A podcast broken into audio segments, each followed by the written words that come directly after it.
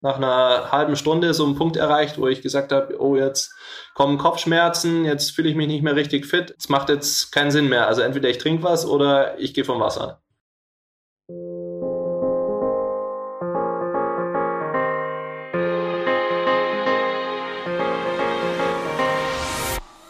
Ja, hallo und herzlich willkommen zu einer neuen Folge des Team Deutschland Podcast, präsentiert von der Sparkassen Finanzgruppe. Ähm, mein Name ist Jens Behler und ich freue mich, dass ich hier jeden Monat mit total inspirierenden Sportlerinnen und Sportlern sprechen darf, nämlich den besten Sportlerinnen und Athletinnen und Athleten, die Deutschland zu bieten hat.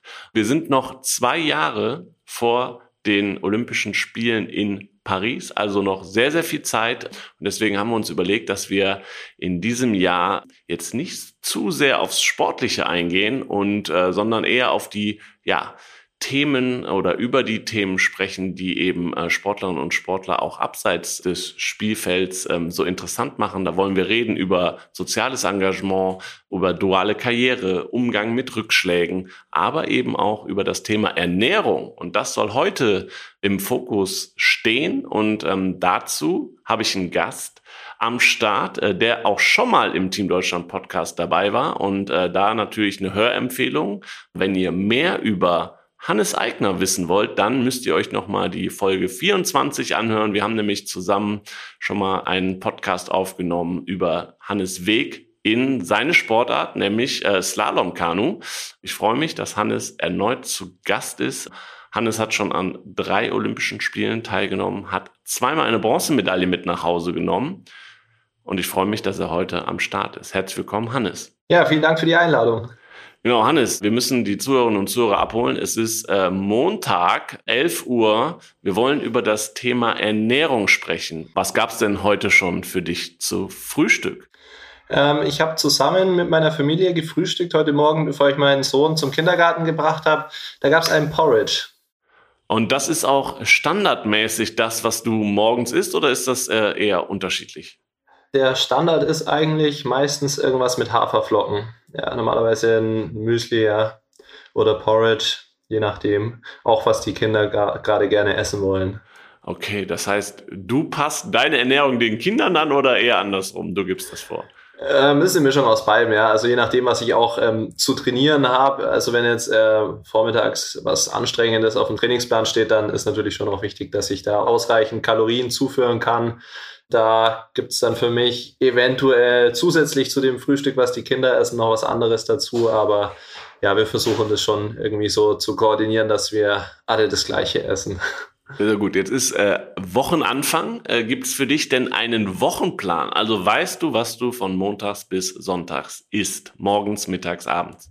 Nee, nee das ähm, weiß ich nicht. Also wir planen da schon eher so von Tag zu Tag und auch immer ein bisschen intuitiv, je nachdem, wie gerade auch das Hungergefühl ist. Ja, und das macht ihr als Familie gemeinsam oder ist es für dich ähm, als, als Sportler, hast du da schon noch eine Sonderrolle, dass du da mehr bestimmen musst oder eher auch nochmal was für dich besonders machen musst? Also wir versuchen es natürlich schon so, so gemeinschaftlich, wie es geht, irgendwie zu gestalten, aber ich werde jetzt auch nicht schief angeschaut, wenn ich eine halbe Stunde vorm Abendessen auch schon ein bisschen was esse, weil ich gerade vom Training zurückkomme und äh, kurz vorm Verhungern bin. Da wird schon bei mir ein Auge zugedrückt, wenn, wenn ich da eine extra Wurst bekomme. Sehr gut. Wir steigen ein bisschen tiefer ein und deswegen haben wir dich auch als äh, Gast ausgesucht. Du ernährst dich seit Jahren vegetarisch. Erzähl doch mal, ähm, warum und wie du zu dieser Entscheidung gekommen bist. Ja, also da gibt es ja ähm, verschiedene Gründe, wieso man das, das machen kann oder eben auch nicht. Ähm, bei mir ist der Fall, dass, dass ich es ja, zum einen aus ethischen Gründen, aus Umweltschutzgründen und auch aus gesundheitlichen Gründen für mich so als am besten empfunden habe, ähm, auf Fleisch zu verzichten. Es ist natürlich als Sportler in der Sportart, wo man schon viel unterwegs ist, nicht immer einfach, weil ähm, jedes Mal, wenn gemeinschaftlich gegessen wird, das natürlich ein Punkt ist, wo ich dann das vorher anmelden muss und sagen muss, du, pass auf, ich möchte gerne vielleicht nicht die Sparrows, sondern eher einen Salat oder Nudeln. Das ist natürlich ein Mehraufwand, aber in der letzten Zeit hat es relativ gut funktioniert. Vielleicht auch, weil durch Corona sowieso vieles organisatorisch nochmal anders aufgezogen wurde als früher. Da war ich jetzt auch sehr zufrieden damit. Aber wie war der Entscheidungsprozess? Hast du gesagt, ich probiere das jetzt erstmal oder war das ein klares, so ich ziehe das jetzt durch, weil es mir auch die und die Vorteile bringt?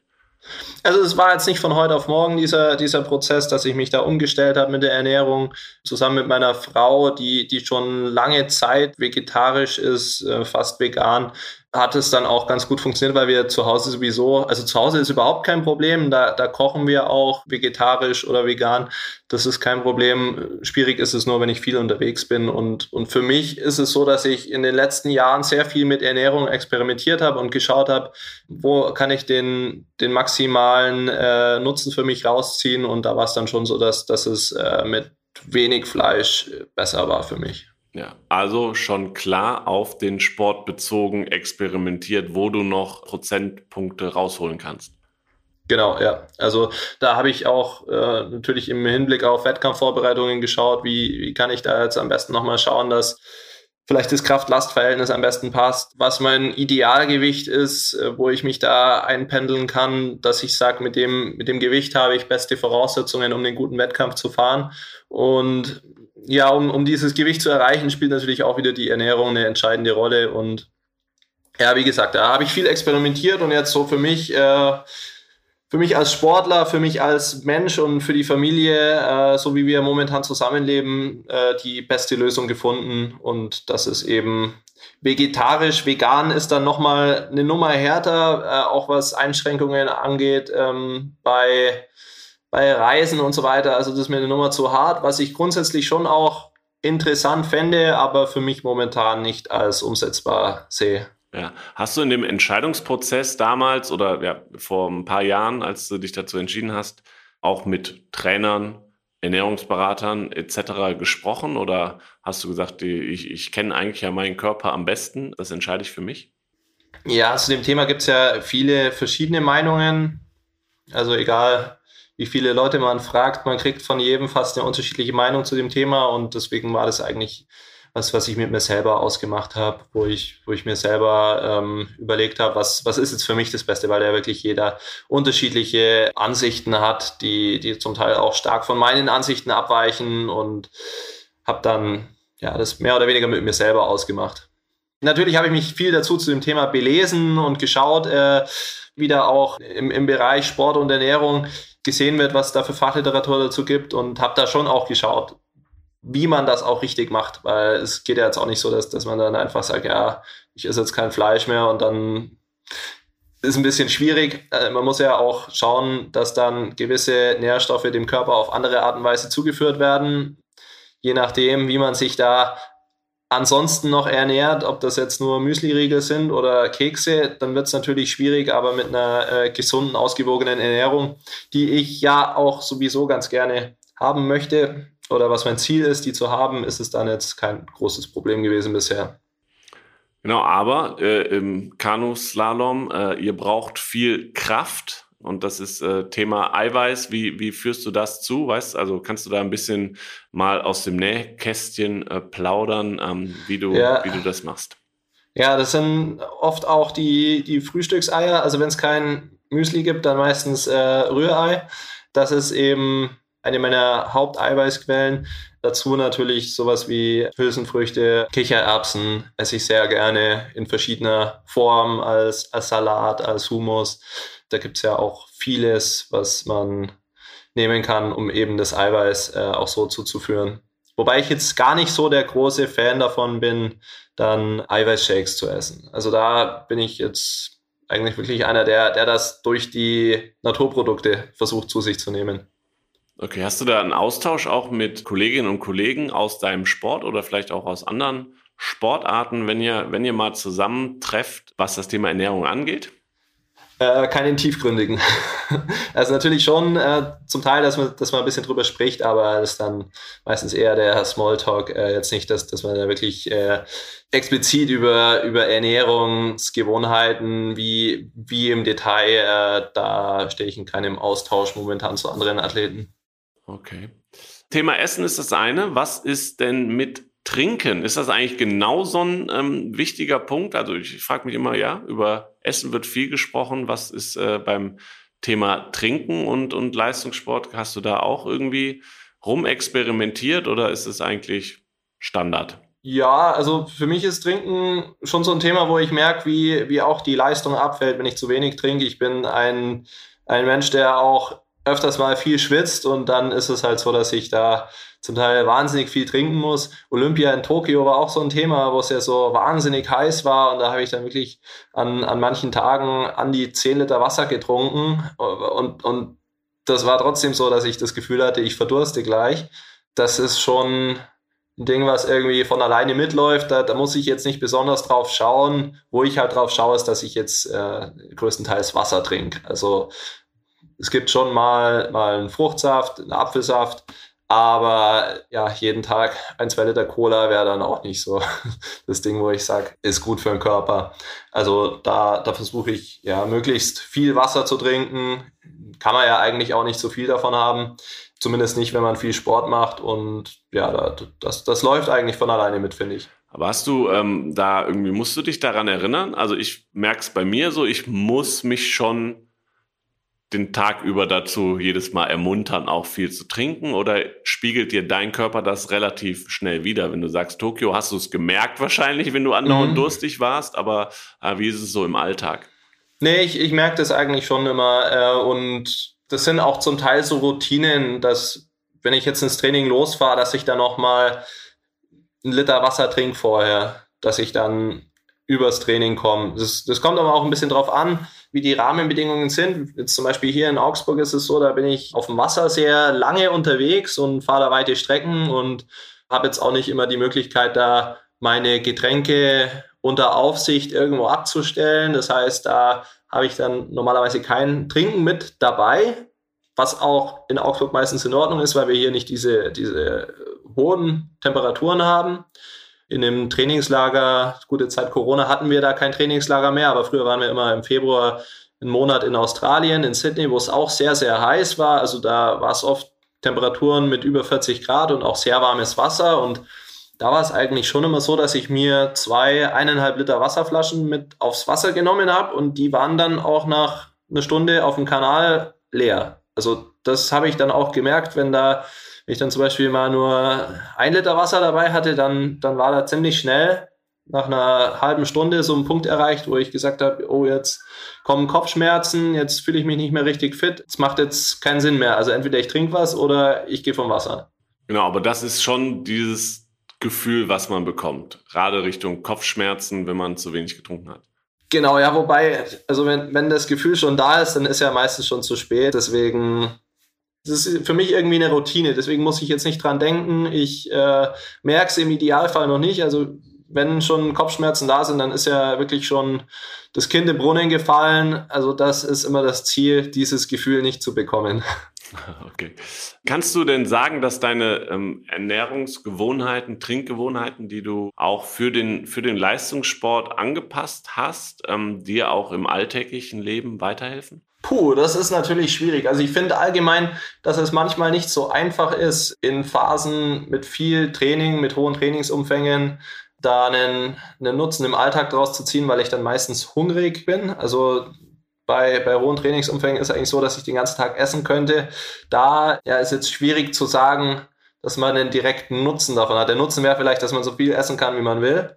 Aber äh, ansonsten erstmal schwierig. Was ich natürlich schon gut finde, ist, dass einfach so ein gewisses Gefühl dafür da ist, wie viel brauche ich als Sportler und auch als Mensch mit einem normalen ähm, Energieumsatz. Also wenn ich jetzt zum Beispiel mal eine Woche lang keinen Sport machen würde, dann merke ich schon auch, dass ich da mein, mein Energiepensum reduziere und natürlich auch weniger essen muss und vielleicht auch mal ja, frühstücken kann, ohne dass ich jetzt ein bisschen mehr esse, als ich vielleicht Hunger habe, was ich normalerweise im Training machen muss, damit ich dann mein Training durchstehen kann.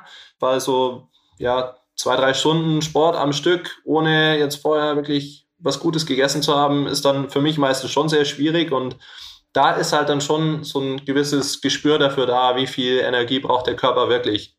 Was ja schon auch schnell zum Problem wird, wenn man dieses Gefühl nicht hat, dass man immer mehr isst, als man eigentlich müsste. Egal, ob das jetzt der Körper dann ja, als Substanz mit aufbaut oder nicht, aber es, ich glaube, man tut seiner Verdauung damit jetzt auch keinen Gefallen, wenn man permanent mehr in den Körper reinstopft, als er wirklich braucht. Aber das ist ja schon dann irgendwie auch ein, ein Learning, so bewusst essen und bewusst merken, wann reicht's eigentlich? Mhm. Und wenn man das natürlich dann in diesem Bewusstsein auch und du das weißt, so ich habe Training, dann auch mehr zu essen. Ne? Aber eigentlich ist das ja schon ein Learning auch für die Zukunft vielleicht mal nach dem Sport, zu sagen, okay, ich weiß, was, was ich brauche und ich kenne meinen Körper, wann ist es genug. Ich glaube, dass das viele gar nicht haben, dieses Gefühl. Ja, also hatte ich auch lange nicht. Da war bei mir immer die Devise Essen, bis nichts mehr reingeht. Aber so in den letzten Jahren kam das schon auch irgendwie als, als Punkt noch mit dazu, dass es da schon auch ein Optimum gibt. Gerade wenn man vielleicht mal einen Tag hat, wo man nicht trainiert, da ist es dann sehr, sehr wertvoll, vielleicht nicht mit vollem Magen durch die Gegend zu laufen und dann müde zu werden, weil man einfach zu viel gegessen hat. Das bringt dann schon auch viele Vorteile. Ja, wie wie sieht es mit der äh, Organisation aus? Ähm, Leistungssportler, du hast ja auch selber gesagt, wenn du viel trainierst, ist wahrscheinlich weniger Zeit zum Essen, äh, zum Essen zubereiten. Ähm, etc. da. Ähm, ist, hast du da auch was äh, mitgenommen oder wichtige Rezepte, die gut funktionieren, die schnell und gesund sind? Da habe ich das Glück, dass, dass meine Frau viel kocht. Jetzt auch mit Kindern ist natürlich so, dass wir da schon auch versuchen, möglichst unsere Kinder auch gut zu ernähren. Und da ist natürlich der Anspruch, dass wir möglichst viel selber kochen. Das klappt auch soweit ganz gut. Also feste Rezepte, wo wir sagen, da, da haben wir einen Wochenplan, das, das haben wir jetzt nicht, aber soweit passt es schon so, dass man, dass man dann jeden Tag äh, gutes Essen hat. Ich bin auch ein großer Fan davon, die Mahlzeiten ja dann in den Kühlschrank zu stellen, wenn, wenn was übrig bleibt und dann vielleicht am Tag danach nochmal zu essen, also dass man mehrere Portionen kocht. Das, äh, da, da bin ich immer ein großer Fan davon und kann dann, hab da auch kein Problem damit, mal zwei, drei, viermal das gleiche hintereinander zu essen. Hey, eine kleine Unterbrechung, aber ihr wisst ja, unser Podcast wird präsentiert von der Sparkassen Finanzgruppe und darüber sind wir sehr, sehr froh, denn äh, in Deutschland stehen die Sparkassen an der Seite der Menschen und ermöglichen ihnen die wirtschaftliche und soziale Teilhabe. Im Sport engagieren sie sich jährlich mit über 90 Millionen Euro für Vereine, das deutsche Sportabzeichen, die Elite-Schulen des Sports, Team Deutschland und Team Deutschland Paralympics. Und warum? Weil es um mehr als Geld geht. Und über den Support sind wir natürlich super dankbar und super froh und freuen uns, dass die Sparkassenfinanzgruppe an unserer Seite steht. Und jetzt geht's weiter mit dem Podcast. Ein bisschen weg vom Thema Essen, aber irgendwo auch was das Thema Bewusstsein oder wie, wie funktioniert mein Körper auf bestimmte Dinge. Ähm, hast du noch was, was so in Bezug darauf, dass du volle Leistung bringen kannst, sei es jetzt im Training, sei es im Wettkampf, was für dich ähm, besonders nochmal wichtig ist. Ich habe gehört, äh, gerade das Thema Schlaf ist bei dir vielleicht noch ein, ein Thema, was gerade vor dem Wettkampf wichtig ist.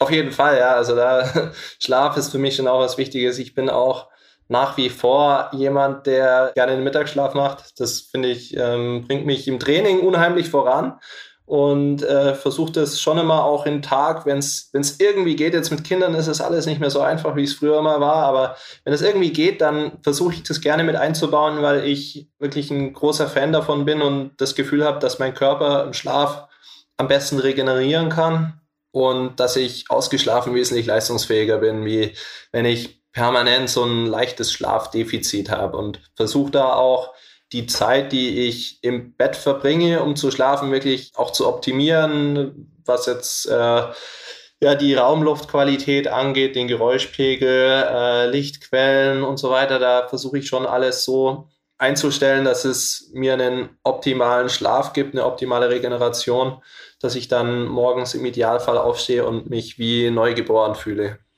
Heißt auch kein Handy, kein Fernseher, das kommt auch noch dazu.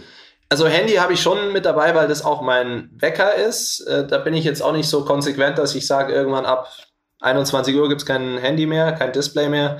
Das äh, habe ich schon bis kurz vorm Einschlafen so, dass ich da nochmal drauf schaue und dann äh, Wecker für den nächsten Tag stelle und dann weglege. Aber ansonsten ist das Schlafzimmer für, für mich wirklich ein Ort, wo nur drin geschlafen wird. Also da ist sonst nichts. Da in meinem Schlafzimmer ist ein Bett und ein Nachttischkästchen, wo mein Handy draufkommt vielleicht noch eine Flasche Wasser, aber ansonsten ist im Schlafzimmer gar nichts. Also kein Kleiderschrank oder irgendwie ein Schreibtisch oder so. Das, das, äh, ist schon was, wo ich sehr viel Wert drauf lege, dass es da auch ordentlich aussieht und dass ein Ort der Ruhe ist.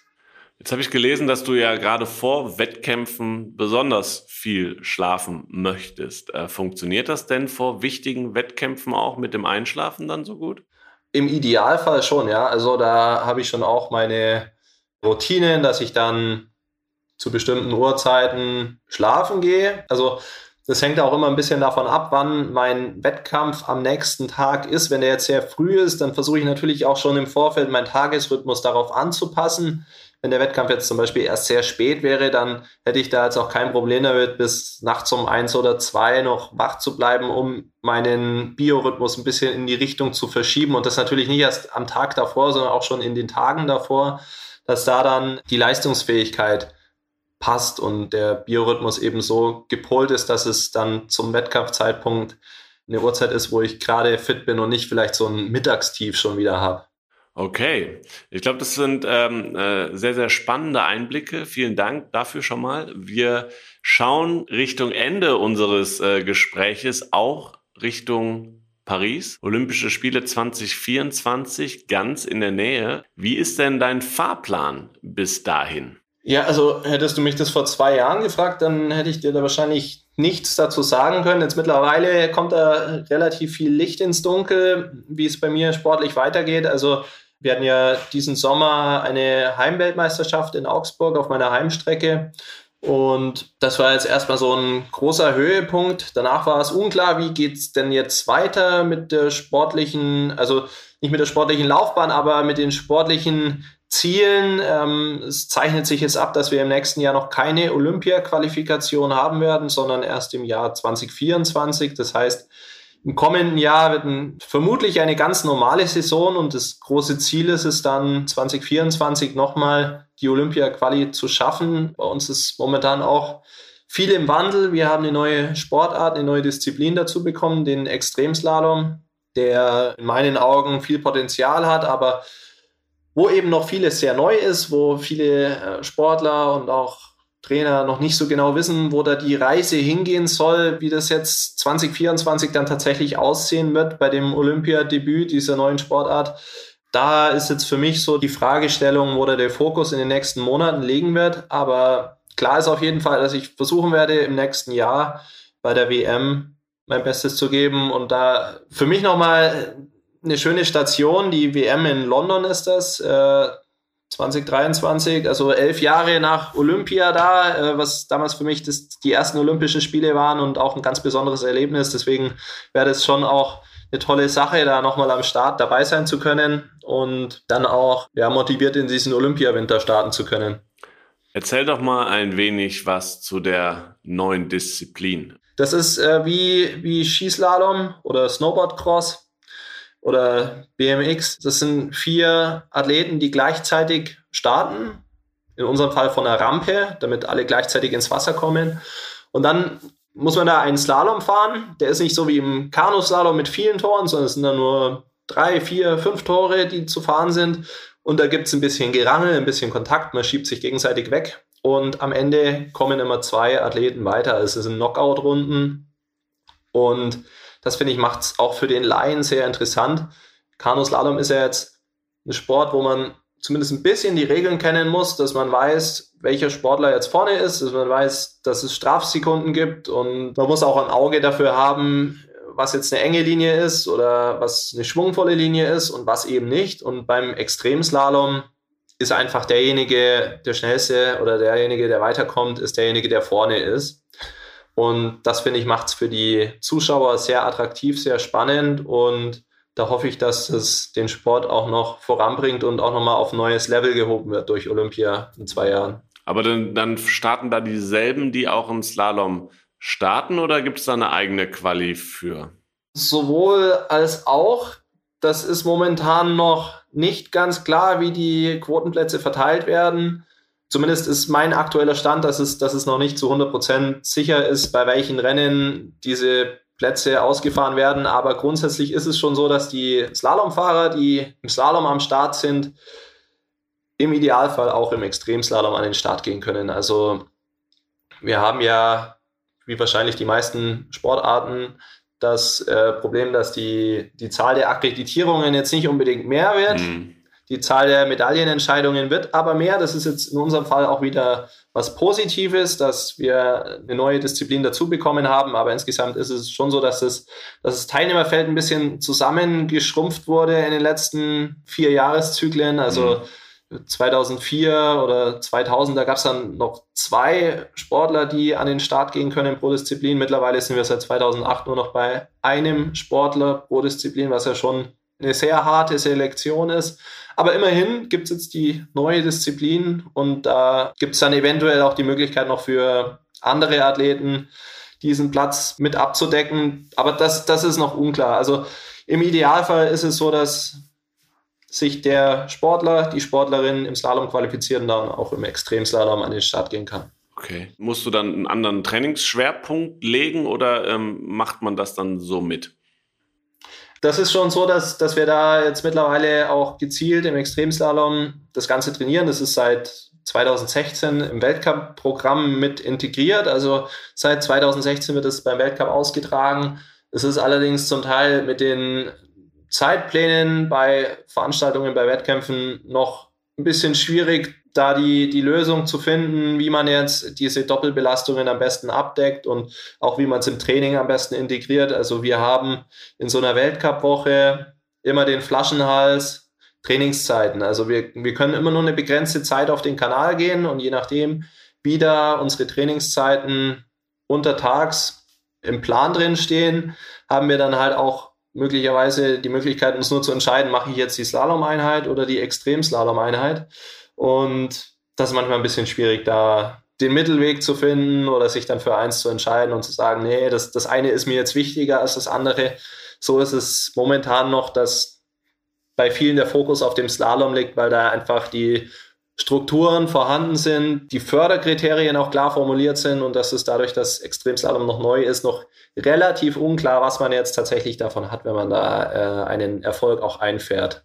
Hm, okay, und, und gibt es den Extremslalom dann für alle Boote quasi? Oder ist das nur Kajak? Die gibt es die gibt's nur im Kajak, ja. Das ist in, in starker Anlehnung auch an den, an den Freizeit-Kanusport und mhm. nachdem der zu, ich will jetzt nicht äh, irgendeine Zahl in den Raum stellen, aber zu 99 Prozent durch Kajakfahrer abgedeckt mhm. wird, ist das ähm, eben im Kajak, weil es eben der Großteil der Freizeitsportler auch äh, als Kajak betreibt, diesen Kanusport. Ja, und noch eine kleine Unterbrechung unserer aktuellen Folge, und zwar um auf unseren ja, Partner-Podcast, nämlich den Podcast von Team Deutschland Paralympics hinzuweisen und auch hier mal in die aktuelle Folge hineinzuhören.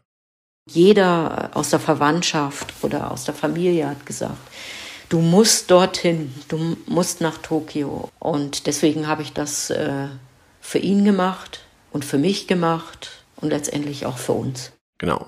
In der aktuellen Folge ist nämlich Angelika Dröck-Käser zu Gast, ähm, die in erster Linie über extreme Rückschläge spricht und ähm, auch hier, wie ihr im Teaser gehört habt, über den äh, Tod ihres ähm, Mannes ähm, kurz vor den Paralympics in Tokio, aber auch darüber erzählt, wie sie mit zwei Schlaganfällen umgegangen ist und trotzdem eine der besten Dreiradfahrerinnen der Welt ist. Also es lohnt sich auf jeden Fall reinzuhören in die Folge, aber auch in die Folge mit Paraschwimmer Taliso Engel. Also hört mal rein in den Team Deutschland Paralympics Podcast.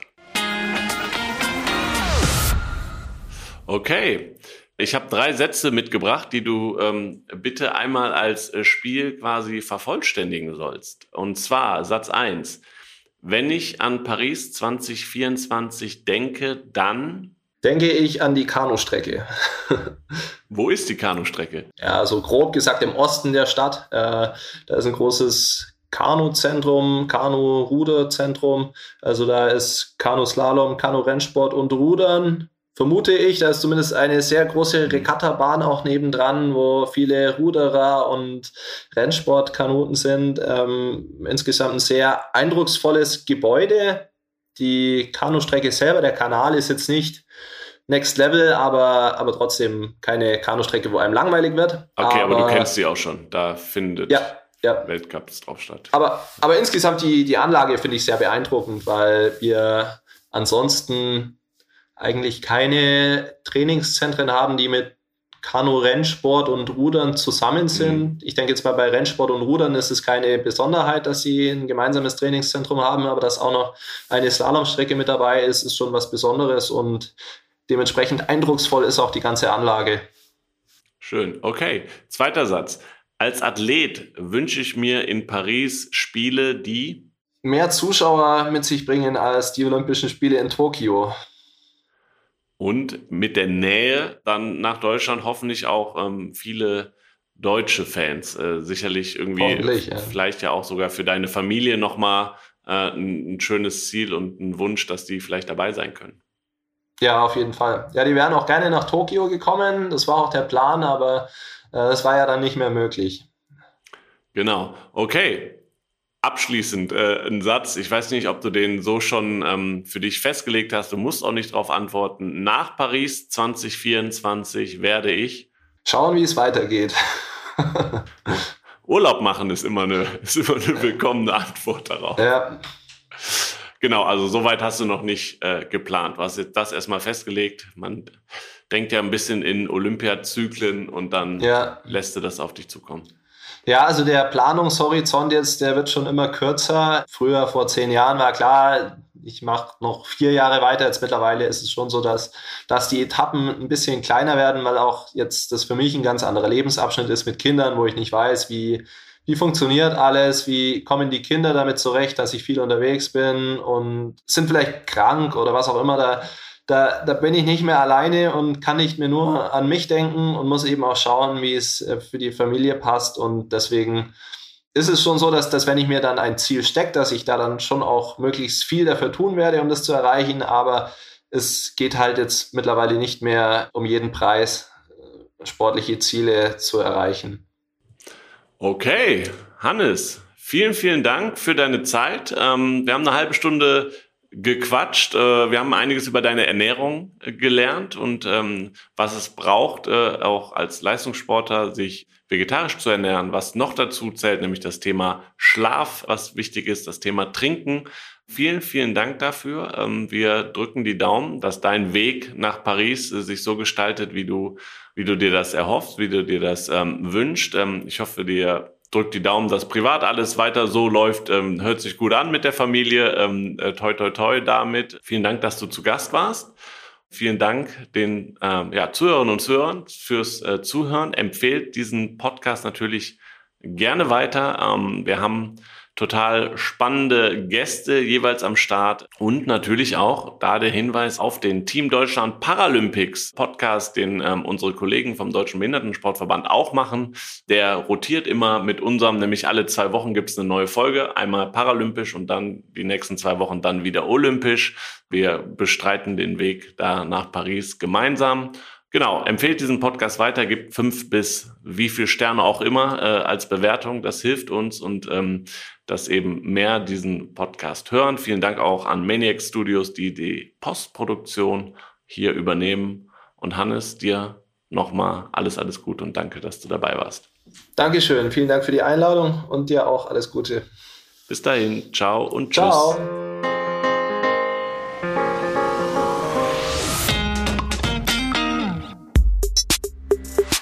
Der Team Deutschland Podcast ist eine Produktion von Maniac Studios.